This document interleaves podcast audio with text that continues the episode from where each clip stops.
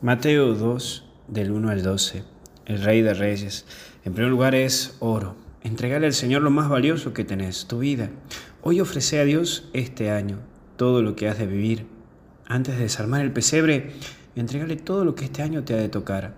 Y hasta me animo a decirte que si está en tus posibilidades, mira la imagen del pesebre o imagínatelo, encomendale tu vida. Porque tu vida vale oro y más que el oro. Valorala y hacerla valer y valorar. Pero también está el incienso, que implica el aroma, lo que se eleva a Dios. Es quemar las impurezas. El incienso purifica y genera buen aroma en el ambiente. Hoy quememos las cosas malas que traemos en nuestras espaldas, en nuestras historias, en nuestras vidas.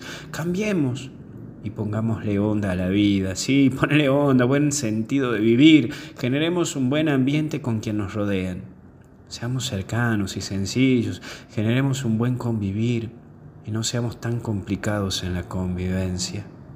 Aprendamos que con el otro uno puede crecer y generemos el aroma de la alegría, de la fraternidad. Generar en este 2021 un buen ambiente con quienes te rodean. Por último, mirra. Se usaba para embalsamar a los muertos y es por ello que nos recuerda que la muerte implica un paso, un paso a una nueva vida, a una vida distinta. Por eso hoy te propongo a que pienses a qué querés morir en este año. Me pongo a pensar y, y sabes que me digo a mí mismo que yo tengo que morir a querer tener siempre la razón. Sí, te lo confieso. Capaz que suene raro, ¿no? Pero bueno, haciendo un examen de conciencia anoche, yo decía, ¿a qué tengo que morir? Querer tener razón siempre. Y un tema que debo seguir trabajando. Y reza, reza por mí también para que muera eso. Y nazca un poco en la humildad, ¿no? Bueno, ahora, vos, ¿a qué querés morir? Pensalo. Pensalo. ¿A qué querés morir vos?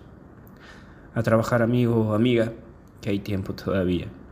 Que Dios te bendiga y te acompañe en el nombre del Padre, del Hijo y del Espíritu Santo. Hasta el cielo no paramos. Cuídate.